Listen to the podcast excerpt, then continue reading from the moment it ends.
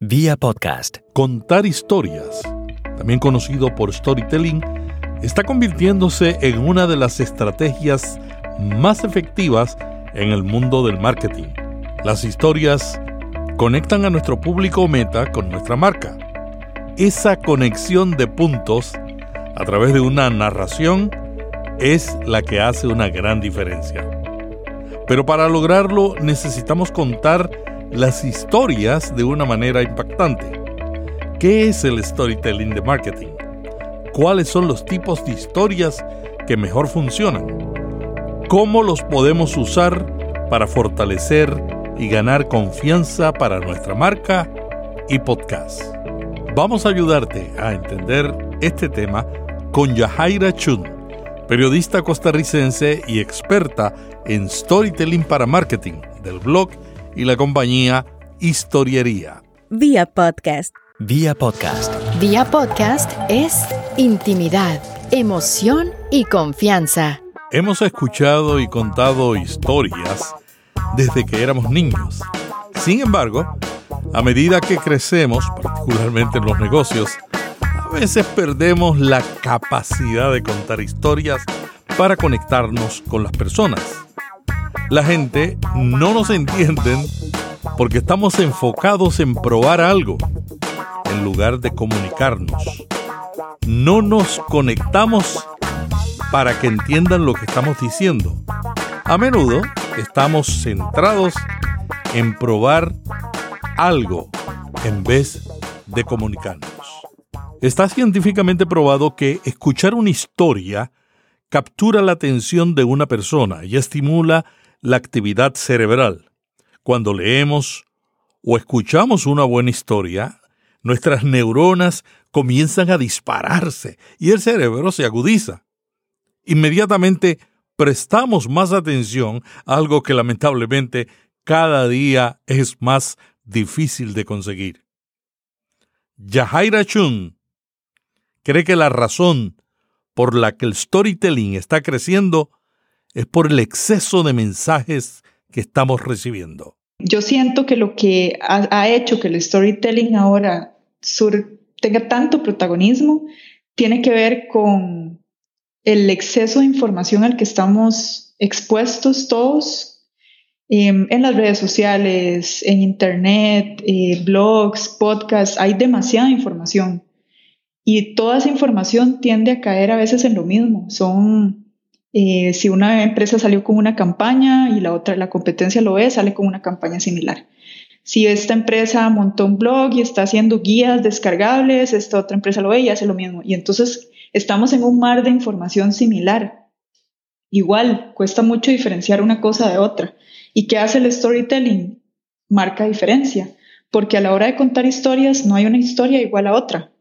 Y las historias cuando se crean con las bases de storytelling son distintas, todas son distintas. Dos, personas, dos emprendedores pudieron haber renunciado a su trabajo y levantado un negocio que, cada, que sus historias van a ser diferentes porque tomaron decisiones diferentes, respondieron emocionalmente diferente.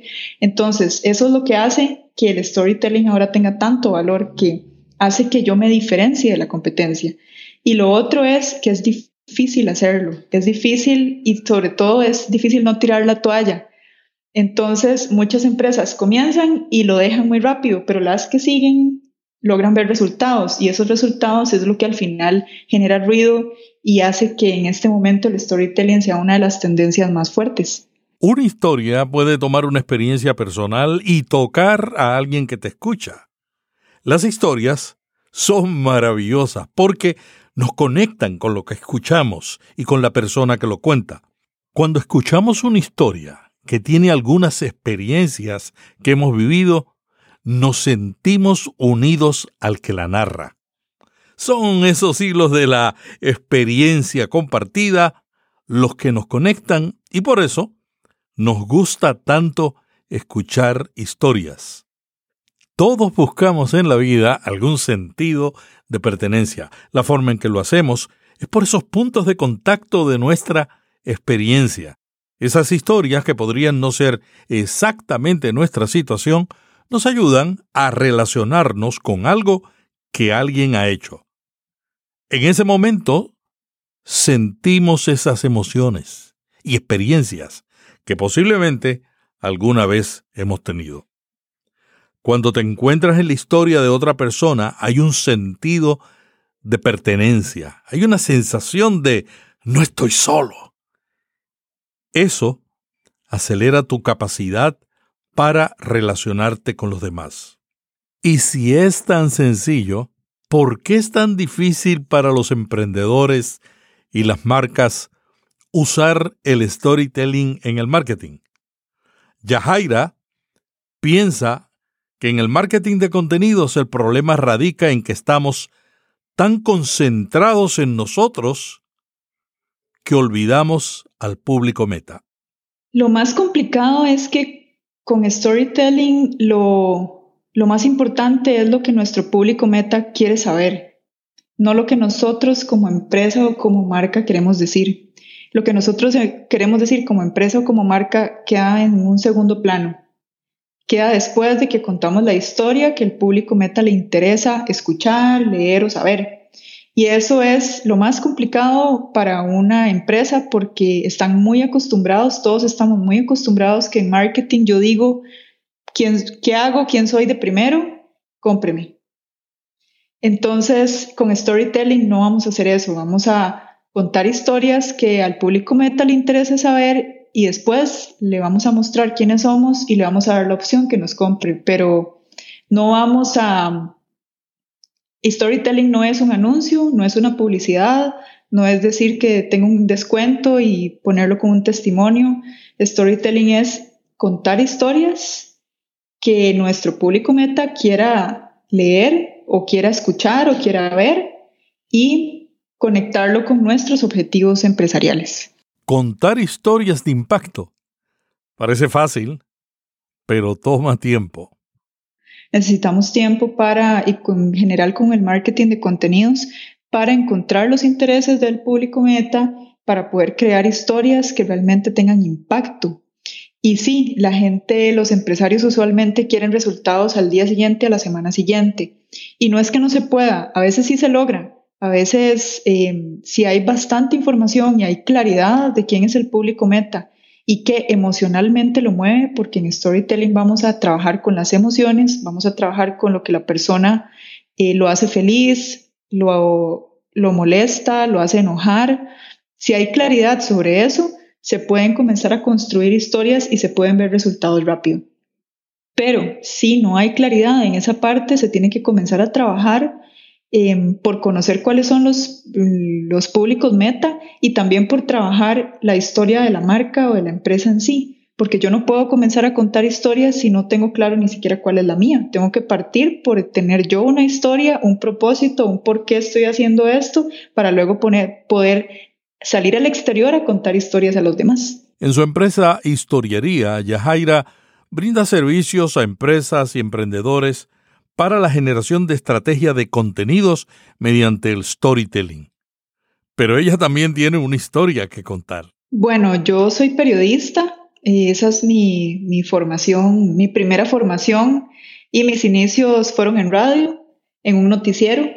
Entonces, em, desde ese momento uno como periodista está muy en contacto en contar, en contar historias, eh, de las historias que le suceden a la gente que, que va a salir en el noticiero sucesos, eh, política. Y después de eso eh, me moví a trabajar a una empresa de, mm, también de revistas y eventos como periodista, pero comencé a aportar, eh, ayudarles a los vendedores a hacer las redacciones de sus textos de ventas. Y como yo soy periodista y lo que más sabía hacer era contar historias, empezamos a, a darle un formato a sus a sus discursos de venta y a sus acercamientos con el cliente, muy asociado a sus experiencias y a las experiencias que tenía el vendedor. Y así poco a poco fui escalando dentro de la empresa hasta que vieron que yo tenía más valor en la parte de mercadeo y ventas que propiamente en la parte de revistas y, y redactando eh, periodísticamente. Entonces me moví así a la parte de mercadeo y comencé a, a trabajar en la parte de marketing pero siempre me ha gustado mucho agregar valor por medio de contenido. Siempre he considerado que una de las bases y de las claves fundamentales de una estrategia de marketing es tener contenido relevante para el público meta al que uno se va a dirigir. Y así fue como eh, dentro de cada estrategia de marketing que yo tenía que hacer, yo implementaba la parte de contenidos. Hasta que, pues un día en una, llevando un proyecto muy eh, sensible, era un proyecto de empleo, empezamos a topar cierta resistencia en las típicas estrategias de mercadeo que hacíamos, que era publicidad en redes sociales, publicidad en radio, en medios tradicionales, y, comenzamos a ver que el público meta empezaba a resentir temas eh, y, a no conectarse con la campaña. Y después de probar y probar y gastar presupuesto, eh, yo dije, bueno, a mí lo único que me queda es abrir un blog y contarle a la gente por qué estamos haciendo esto, desde mi posición como organizadora, mi historia. Y, conté, era una feria de empleo, entonces conté cuando yo iba a una feria de empleo, cómo yo me sentía, cómo yo podía entender cómo ellos se sentían. Y después de contar toda la historia y cuál era mi rol y mi trabajo, dejé un botón que decía regístrese para ir a la feria. Y nosotros estábamos teniendo muy pocos registros y cuando esa historia salió, ese día, como en las primeras horas, se registraron 600 personas para ir. Entonces pasamos de 0 a 600. Y ya, a eso fue como mi primera luz. Yo dije, contar la historia conecta con la gente. La gente, la gente tiene empatía, entendió el mensaje. Y desde ahí dije, ¿de qué manera yo puedo comenzar a contar historias en cada uno de mis proyectos para lograr estos resultados? Porque muy rápido pude, pude ver los resultados medibles eh, y cumpliendo objetivos eh, comerciales y de mercadeo. Entonces, a, partir de ahí, comencé a, estudiar, a leer libros, a, llevar cursos, todo lo que había en Internet de storytelling, todo lo consumí. Em, había muy poco en español en ese momento. Eh, creo que sigue habiendo muy poco contenido en español entonces casi todo estaba en inglés y así fue como fui puliendo herramientas y fui ah, eh, tomándole sentido. Y yo lo que hacía era eh, ver todo lo que había disponible en storytelling para cine, para periodismo y tratar de ver de qué manera yo podía adaptar algo de eso a la parte de mercadeo y a la parte empresarial. No todos los emprendedores y empresas han adoptado el storytelling como estrategia de marketing de contenidos. Yo creo que tiene mucho que ver con el propósito que tiene cada empresa. Hay empresas que tienen un propósito muy fuerte y son muy visionarios y saben que han probado de todo tipo de estrategias de marketing y dicen, yo ya probé todo y como ya probé todo, voy a apostar a esto del storytelling porque ¿qué me queda, verdad? Necesito ver qué otra cosa nueva puedo hacer. Entonces hay un grupo de empresas como muy experimentadas, visionarias, que quieren probar cosas distintas. Y luego con otro grupo de empresas que tal vez estén un poco inseguras, yo siempre les muestro resultados que yo he obtenido, em, por ejemplo, para mí misma. Yo siempre dije cuando comencé con este proyecto, si yo voy a vender eh, consultorías o servicios de storytelling en mercadeo, tengo, tengo que tener la capacidad de generarlo para mí misma entonces, eh, ese ha sido como mi, carta de ventas, mostrarles los resultados que he generado yo, que soy una emprendedora que tiene un blog que montó ella sola y que todo es en texto, ¿verdad? ahora en una época en la que la gente dice, nadie lee, nadie lee, solamente videos o podcast, y es cierto, pero si logramos montar una buena historia, la gente lee, entonces, eso ha sido algo bastante, que me ha servido bastante y bueno, ya he podido trabajar con varias empresas, entonces ya tengo algunos testimonios que puedo compartir y que ayudan a que la empresa quiera eh, unirse a esto del storytelling. Eso sí, yo siempre digo que el storytelling es para empresas valientes, es para empresas que quieran eh, salir a contar historias, hacer algo diferente que los va a poner incómodos porque van a tener que empezar a investigar cuál es su historia, qué historias pueden agregar valor y usualmente las historias que agregan valor al público meta no son las que, las empresas, la que la empresa está acostumbrada a contar. Entonces es para valientes, es para empresas que realmente quieran hacer algo diferente pero van a tener su recompensa, porque si realmente lo hacen bien y lo aplican bien, van a ver los resultados y son resultados con mucho impacto y muy duraderos. Algunos emprendedores, como la fundadora del blog Mujer Holística, han tomado el storytelling como estrategia de marketing de contenidos. Me parece que es un muy buen ejemplo de un storytelling bien implementado. Está muy amarrado con su fundadora, que se llama María José Flaqué. Em, ella utiliza em, storytelling en sus posteos en Instagram, en su contenido en audio y en videos, y lo conecta siempre con su empresa que se llama Mujer Holística.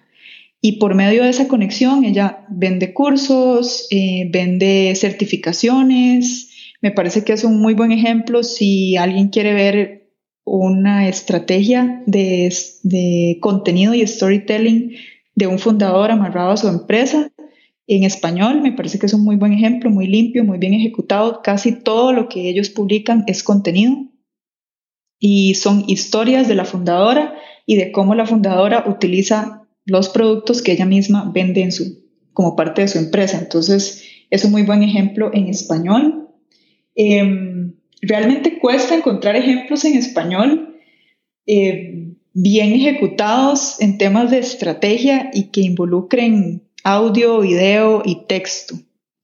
Eh, creo que si lo vemos en inglés, podríamos tener a Matt Diabella, que me parece que es, tiene podcast y por medio de los podcasts consigue clientes.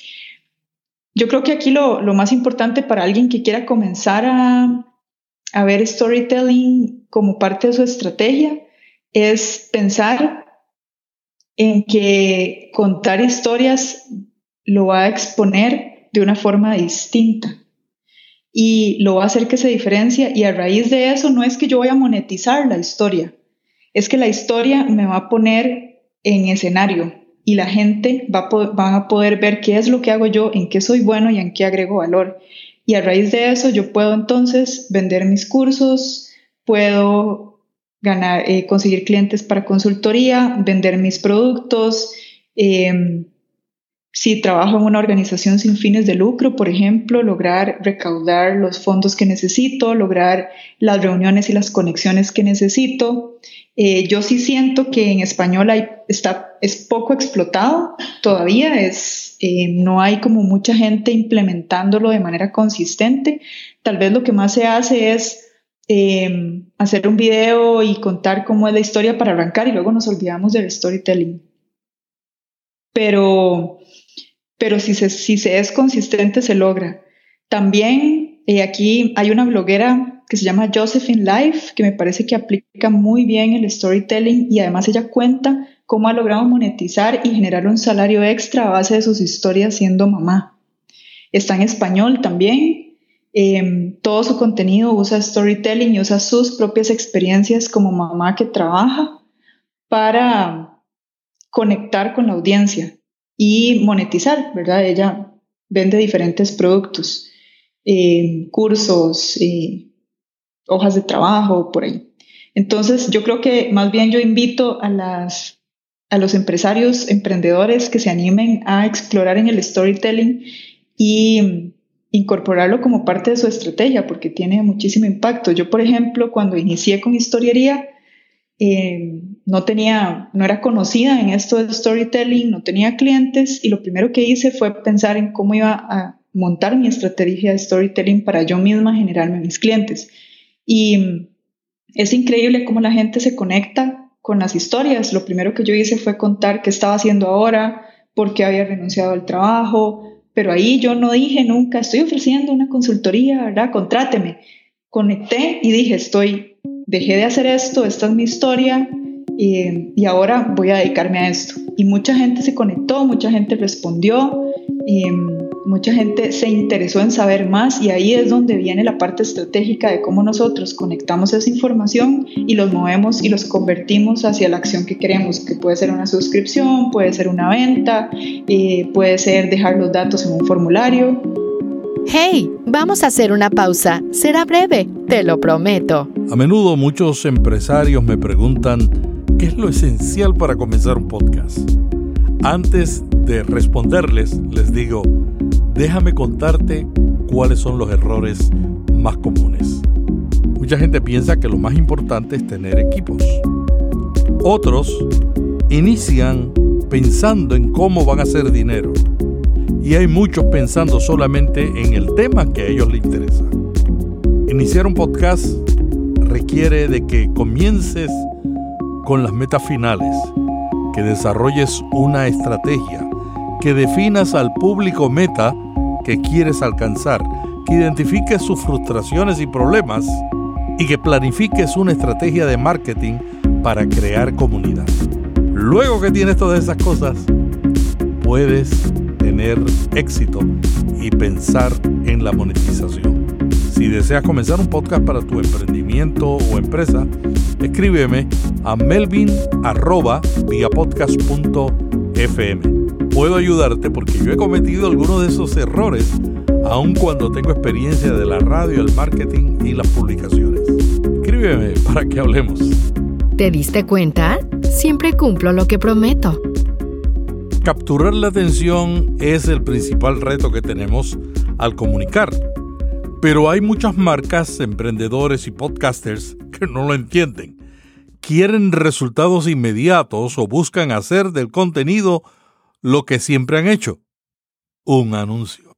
¿Cuáles son los tipos de historias que mejor funcionan? ¿Cómo las podemos usar para fortalecer nuestra marca o como forma de presentar nuestros contenidos. El storytelling de marcas es usar una narrativa para conectar a tu empresa con los clientes o los que te siguen. Una historia donde ellos ven y se identifican con lo que representas y los valores que compartes. Para hacerlo bien, necesitamos conocer los componentes de una historia. Sí, los componentes de una historia es que siempre tenemos que tener un protagonista, y ese protagonista tiene que pasar por un viaje o un viaje de retos y experiencias y tiene que llegar a un momento en el que tenga conflicto o un momento de vulnerabilidad para luego tener una moraleja o aprendizaje.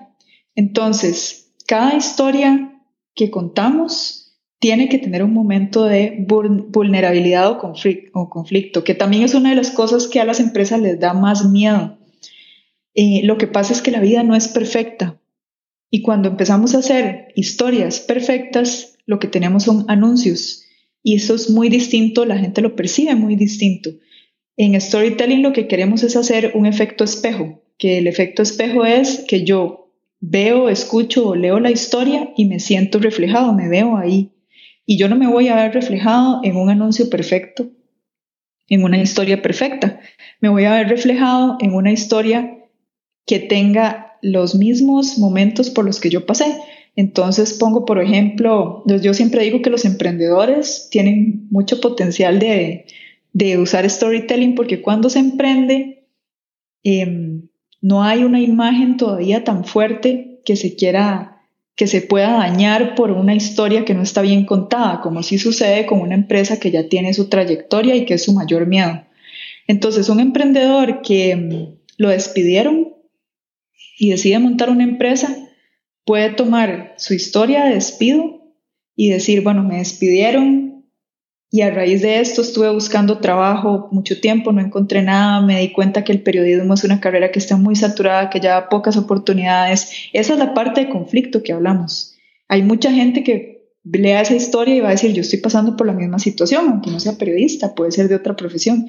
Y a raíz de eso me puse a explorar y descubrí que soy bueno en esto y monté esta empresa y ahora estoy en mi proceso de lograr consolidar mi negocio, ¿verdad? Esas historias en donde se es transparente y auténtico generan muchísimo efecto espejo y la gente se interesa y dice, ah, esta persona es honesta, es transparente, ¿qué es lo que, qué, es lo que se dedica? ¿Qué es lo que está ofreciendo? ¿Qué hacía antes? Lo que se hace es que se despierta un interés del, del otro lado, del público meta, por querer saber más. Hay muchos estudios que científicos donde prueban que el cerebro del ser humano está hecho para procesar historias.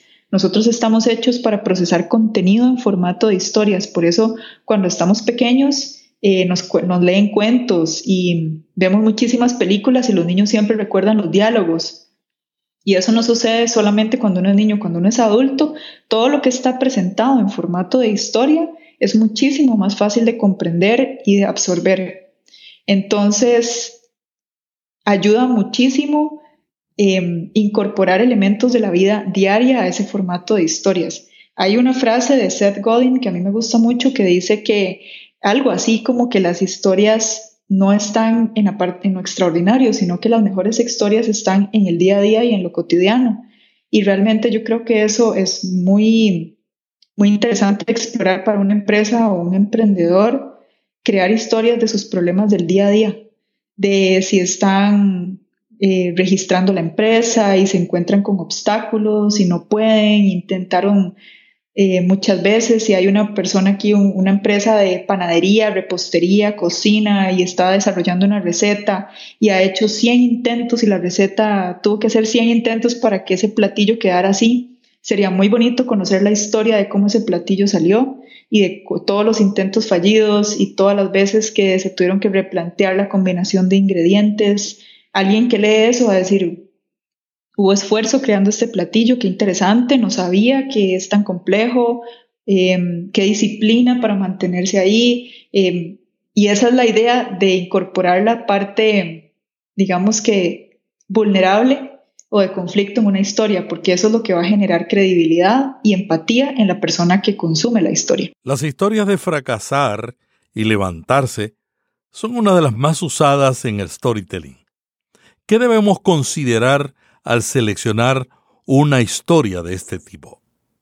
Siempre que hablamos de fracasos o de situaciones vulnerables, tenemos que cerrar con una moraleja, un aprendizaje y cómo salimos de eso. Y cómo eso ya es historia pasada. Nosotros tuvimos esta situación, pero logramos salir. Y aprendimos esto y a raíz de esto, ahora podemos hacer esto mejor. Siempre tiene que cerrar con un aprendizaje para que no generemos esa imagen de fracaso, de que no estamos preparados, o a mí me decían un día esto de dar lástima, ¿verdad? Porque ese no es el objetivo. Y es muy importante cuando estamos haciendo estrategia con storytelling en mercadeo, pensar cuáles son las emociones que yo quiero despertar en la persona que va a consumir esta historia y cuáles son las emociones que no quiero que sienta. Si yo estoy haciendo mi historia de emprendedor y siento y digo, no quiero que me tengan lástima, no quiero generar desconfianza, ¿qué elementos puedo meter a esta historia para borrar esa sensación de desconfianza?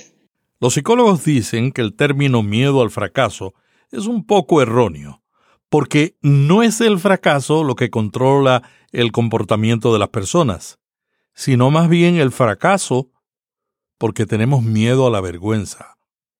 Muchas personas se sienten temerosas cuando se abren a contar su historia de fracaso. ¿Debemos tener miedo a contar historias de nuestras caídas? No, yo creo que más bien eh, ayuda a que la historia esté, tenga un objetivo y esté mejor contada en términos de objetivos de mercadeo. Al inicio hablábamos de cuando, de qué es la mayor resistencia.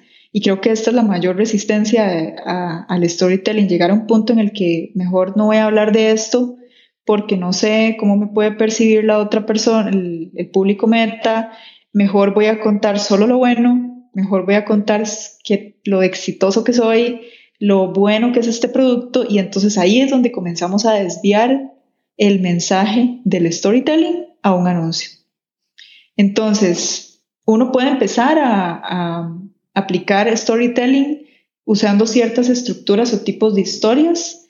Por ejemplo, hay siete, siete tipos de historias que ya están, vienen de un libro que se llama Seven Basic Plots, que lo que resume el libro es, estos son los siete tipos de historias o guiones que en cine siempre tienen éxito. Entonces, em, son siete tipos de historias que ya sabemos que la gente va a percibir bien, uno de los tipos de historia es eh, las historias de fracasos, de drama y tragedia se llama. Entonces, las historias donde el protagonista pasa por eh, episodios de drama, de tragedia, pero logra salir de ellos, son, historias con mucho impacto. Por eso las historias de personas que eh, logran salir de una enfermedad difícil o compleja tienen muchísimo impacto, porque es un tipo de historia que calza en este drama y tragedia por ejemplo, las historias de eh, cierres de negocios y fracasos y perdí toda la inversión, pero después de esto monté esta otra empresa,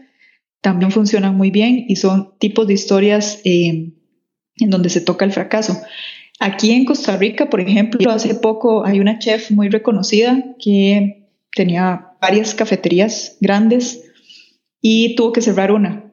Y me parece que ella hizo un excelente uso de este tipo de historia de, fracaso en storytelling para contar que iba a cerrar una de sus cafeterías, que fue la pionera, la primera cafetería que abrió y, abrió y me parece que era la más grande, para contar que iba a cerrar la cafetería, por qué la iba a cerrar y como ese momento era un momento de mucha tristeza en el equipo, pero ella lo veía como una oportunidad para mejorar sus otros puntos de venta. Y la historia, eh, la publicación en Facebook tuvo muchísima aceptación, la misma gente le decía, eh, danos la dirección de tus otros puntos para entonces ir a, comer allá y tomar café por allá.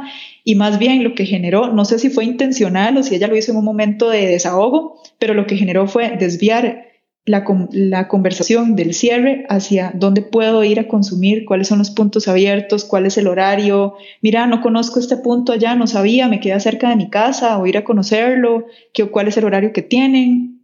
Entonces, siempre y cuando tomemos en cuenta que podemos sacar algo bueno de eso, de ese fracaso, puede funcionar. Creo que la mejor manera de identificar si hablar o no de, una, de un fracaso, por decirlo de alguna forma, es si yo personalmente siento que hubo un aprendizaje ahí. Si a raíz de esa situación de fracaso, tragedia, hubo algo bueno, eso es una historia que merece ser contada.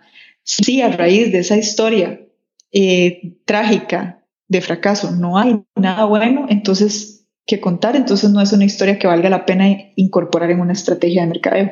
¿Cuáles son los otros estilos de historias? Las otras son ganarle al monstruo, que es eh, historias, por ejemplo, de empresas tipo Uber, Airbnb, que son empresas que eh, van en contra del sistema. Entonces, todas las empresas que tienen que su propósito va en contra del sistema, plantea algo muy innovador, una forma muy diferente de hacer las cosas, eh, pueden calzar ahí. Por ejemplo, todos los emprendimientos que tienen que ver con sostenibilidad y, cuidar el, medio ambiente, que calzan muy bien en ganarle al monstruo. Luego está eh, de la pobreza a la riqueza. Nos encanta saber cómo la gente eh, hizo plata, cómo ahora es millonario, cómo ahora tiene esto. Es muy materialista, sí, eso me dijeron un día estos en una reunión, qué materialista. Sí, si lo queremos ver desde ese punto de vista, sí, pero si lo queremos ver desde el punto de vista de que es algo que a la gente le interesa y va a consumir, entonces tenemos que pensar estratégicamente.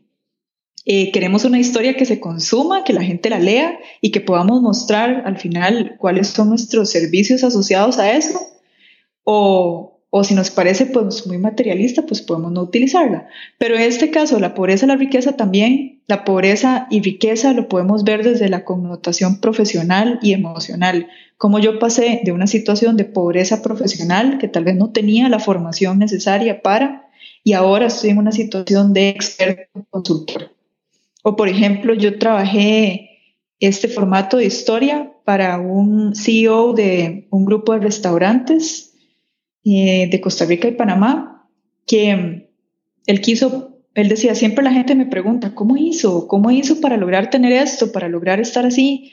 Y viendo la historia de él, vimos que él empezó como un colaborador en la empresa y fue creciendo y creciendo hasta que compró acciones y se convirtió en el socio mayoritario.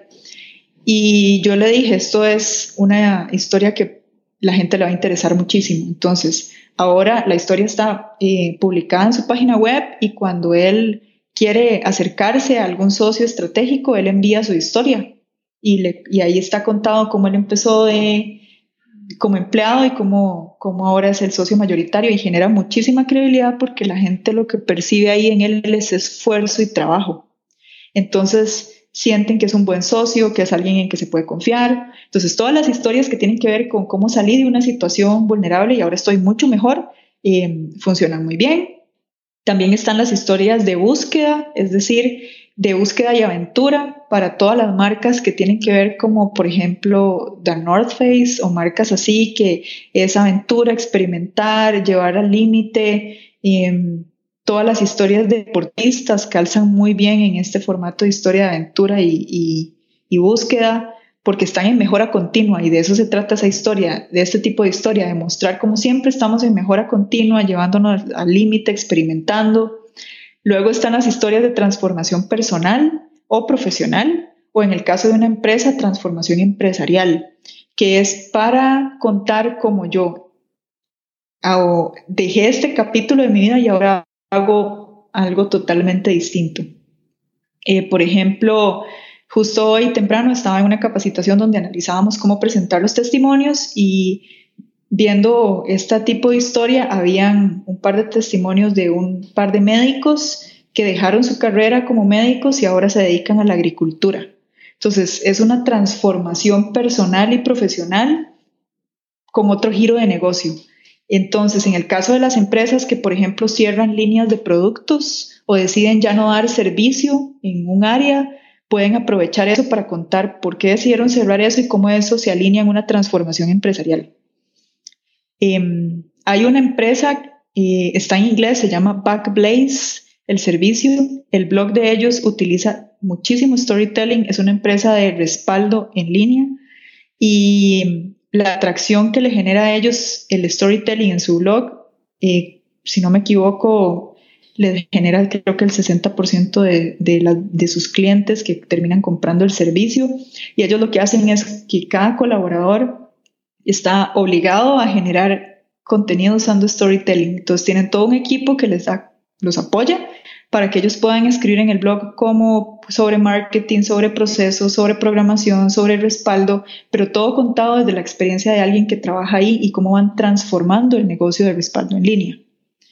Em, las historias de comedia también son muy bien recibidas. Todas las historias que me hagan a mí reír y me hagan pasar un buen rato van a ser muy, muy bien percibidas. Entonces, si tengo alguna experiencia graciosa, eh, que vale la pena contar asociado a mi proceso de emprender o en la empresa como tal. Eh, tiene mucho potencial. La comedia es una de las de los tipos de historia que la gente más disfruta. ¿Cómo podemos implementar el storytelling para marketing en el audio? El audio tiene muchísimo potencial. Yo creo que es de las cosas que van a explotar en uno o dos años. Eh, por varias razones. Creo que primero por el tema de accesibilidad, es decir, se elimina una barrera tecnológica, el audio es más fácil de consumir para diferentes públicos meta, de diferentes edades, estoy hablando de niños hasta adultos mayores. Em, entonces, eso lo hace muy interesante para incorporarlo en una estrategia de mercadeo. Y al igual que nosotros pensamos que el storytelling puede funcionar con una foto, igual puede funcionar con audio. Lo que tenemos que hacer es contar historias que conecten con la gente y pensar que la gente nos va a escuchar. Entonces, cuando la gente nos escucha, ¿de qué manera tiene que ser contada esa historia em, para que genere conexión? Em, puedo incorporar em, entrevistas con la persona para escuchar la voz y tener, darle, eso es algo muy rico que no se puede hacer en un blog en texto, si yo entrevisto a alguien, si yo hago una historia de esa persona, lo que voy a ver ahí son letras. Pero en audio puedo escuchar la voz y la voz de esa persona me va a transmitir emociones. Voy a poder percibir a esa persona cómo se siente, cómo enfrentó esa historia y se va a dar ese efecto espejo con muchísimo más facilidad. El storytelling en audio comunica emoción. Es más humano. A diferencia de cuando leemos algo, si lo escuchamos, nos conectamos mejor. El storytelling ha tenido un éxito creciente en el audio porque la voz comunica emoción. Sí, sí, es humano y, además de eso es más fácil de consumir. Este, yo puedo estar consumiendo contenido, escuchando un podcast y haciendo otras cosas, manejando. Eh, entonces es mucho más accesible y el tema de la voz a mí me parece que es un recurso muy importante para generar conexión con el público meta para que la gente se conecte y se enganche con lo que queremos contar. Hay muy pocos, ahora lo conversábamos, que no hay muchos esfuerzos en storytelling y, marketing en español, es decir, propiamente un fundador de una empresa, un gerente que decida hablar, eh, iniciar un podcast, por ejemplo, y empezar a dar eh, consejos y contenido y historias sus propias historias eh, asociado a lo que se dedica y lo que vende. En inglés hay muchos. Hay, por ejemplo, eh, fundadores de empresas de medios de comunicación que abren su propio podcast para contar sus historias del día a día, cómo enfrentan sus retos diarios de trabajo, de jornada eh, profesional, emocional, cómo hacen balance de vida este, familiar y trabajo y traen invitados y, y los invitados aportan en contenido y historias de sus día a día y se hace muy rico. Una buena referencia, aunque está en inglés, es How I Built This de NPR, que son historias de empresas que terminan teniendo muchísimo impacto después. Es decir, la gente escucha el podcast, escucha la historia de la empresa y luego va a buscar eh, productos y servicios o qué hace o qué se dedica. Y hay muchísimos podcasts de fundadores de empresas que eh, tienen una consultora de marketing, se abren un podcast, empiezan a contar sus historias de sus clientes, sus experiencias y entonces a raíz de eso se hacen más visibles, mostrando valor, mostrándose como expertos, aportándole algo al público meta y eso les genera mucha atracción a su sitio web y probablemente luego después clientes y prospectos. Yo siento que la que, en que esto va a explotar, o sea, va a llegar un momento en el que el, en español vamos a empezar a ver muchísimas más marcas y empresas teniendo podcast o teniendo formatos de historias en audio. Y es que el storytelling nació en audio también, ¿verdad? Este, creo que por eso está tan pegado en temas de periodismo y temas de propiamente de historias, pero si está pegado en audio y en historias y nació en radio, ¿por qué no podemos trasladar eso a la parte de mercadeo? sea, ¿por qué levantamos una barrera? No debería de haberla. Si al final de cuentas todos, nuestro día a día son puras historias y puras anécdotas de trabajo con clientes. Podemos trabajarlo de esa manera e incorporarlo así. ¿Cuáles son las recomendaciones básicas de Yajaira para implementar el storytelling en el marketing de tu marca o podcast? Básicas, lo primero sería eh, identificar quién es mi público meta. Es decir, a quién quiero dirigirle las historias, ¿Quién, con quién quiero hacer ese efecto espejo, tenerlo muy claro y cuando analizamos ese público meta, hacerlo de una forma más humana, no pensar hombres y mujeres de 25 a 50 años, no, pensar qué les gusta, qué los motiva, qué los hace enojar, qué intereses tienen, de una un acercamiento como persona y como forma más humana, identificar muy bien a quién le vamos a dirigir las historias para entonces nosotros poder saber qué historias podemos contar y qué no. Ese es el paso número uno. Y el paso número dos es definir el arquetipo de la marca o de la empresa. Es decir, cuál es mi personalidad como empresa para saber qué tipo de historias voy a contar y cómo las voy a contar, qué lenguaje voy a utilizar. Entonces, de los 12 arquetipos que se ven en mercadeo basados en el, en el libro de Carl Jung, escoger dos, no más de dos y decir, bueno, si yo soy una marca innovadora y, y mágica, entonces todo mi contenido va a tener esa línea y todas mis historias van a ir por ahí. Esto es para no empezar a, a desviarnos. Y poder tener un estilo único. Carl Jung fue un psicólogo suizo que explicó mediante la teoría de arquetipos la similitud entre los personajes creados en las distintas culturas de la historia. Jung definió 12 arquetipos del comportamiento humano, que asimismo son hoy la base para la generación de la personalidad de las marcas. Lo segundo es explorar con estos tipos de historias y técnicas. Lo más fácil es iniciar con los testimonios de los clientes. Entonces, si nosotros ya publicamos testimonios de clientes, podemos empezar por ahí y agarrar el testimonio de un cliente y en lugar de decirle, eh, cuéntenos lo bien que le fue con nuestros productos y servicios y cómo usted logró solucionar sus problemas, ya ahí le estamos imponiendo un discurso. Entonces, más bien cambiar la pregunta, decirle cuál es su historia, cómo llegó usted aquí y cómo está ahora. ¿verdad? Entonces, eh, el testimonio sí quedó satisfecho con el producto, nos va a mencionar de una forma muy auténtica.